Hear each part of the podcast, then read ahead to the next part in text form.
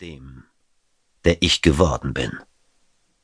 Wenn man derart in eine Aufarbeitung der Vergangenheit vertieft ist, wird man überrascht sein, an wie viele Einzelheiten man sich zu entsinnen vermag. Nicht alle Erinnerungen, die ich heraufbeschwöre, sind schmerzlich. Das Leben hat mir wahrlich viele Freunde geschenkt, und ihre Treue war größer, als ich es je hätte erwarten können. Mein Leben war von Schönheit und Freude erfüllt, was jedoch mein Herz und meine Seele nicht weniger auf die Probe gestellt hat als die traurigen und hässlichen Zeiten, die ich erlebt habe.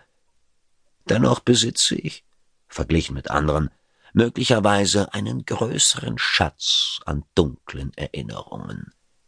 Denn nur wenige dürften die Erfahrung teilen, den Tod im Kerker zu sterben oder im Inneren eines Sarges lebendig im Schnee zu sein. Der Verstand schaudert vor diesen Bildern.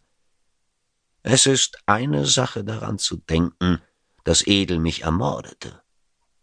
Eine andere, sich des Grauens der Tage und Nächte zu vergegenwärtigen, als er mich hungern und schließlich von seinen Schergen totschlagen ließ. Wenn ich es tue, gibt es Augenblicke, bei denen mir noch immer das Blut in den Adern gefriert, selbst nach all diesen Jahren. Ich erinnere mich an die Augen des Mannes und das Geräusch, als seine Faust meine Nase zermalmte.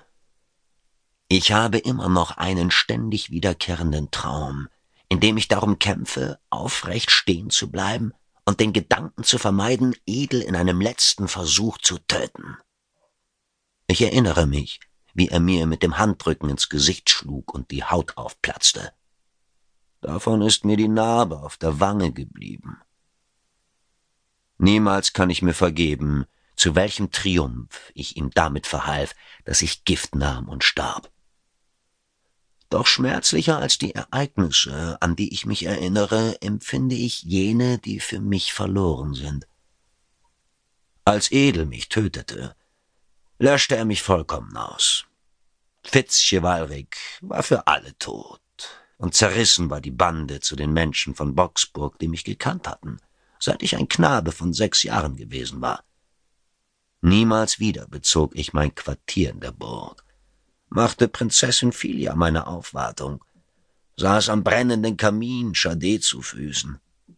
Verloren waren für mich die vielen Lebensfäden, die mit meinem verwoben gewesen waren.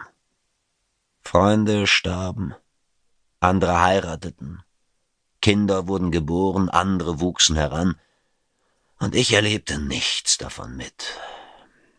Obwohl ich nicht länger den Körper eines gesunden jungen Mannes besitze, leben noch viele, die mich einst Freund nannten.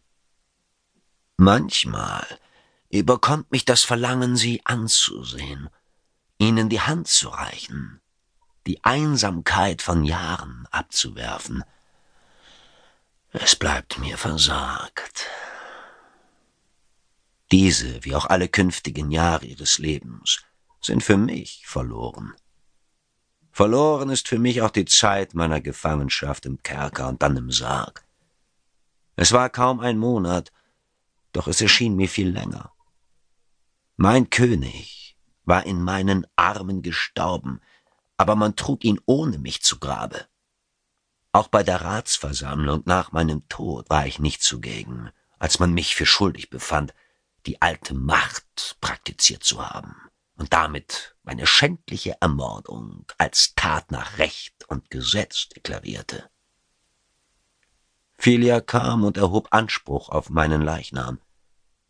Es war ausgerechnet meines Vaters Gemahlin, die einst so tief verletzt worden war, als sie erfahren musste, dass er vor ihrer Vermählung mit einer anderen einen Bastard gezeugt hatte, die mich aus jener Zelle holte.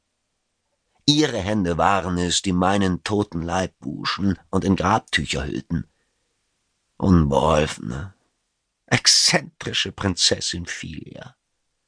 Ich weiß nicht, aus welchem Grund sie meine Wunden reinigte und sie so sorgfältig verband, als lebte ich noch. Sie allein gab Befehl, für mich ein Grab auszuheben und sah, wie mein Sarg darin verschwand. Sie und Litzel, ihre Zofe, trauerten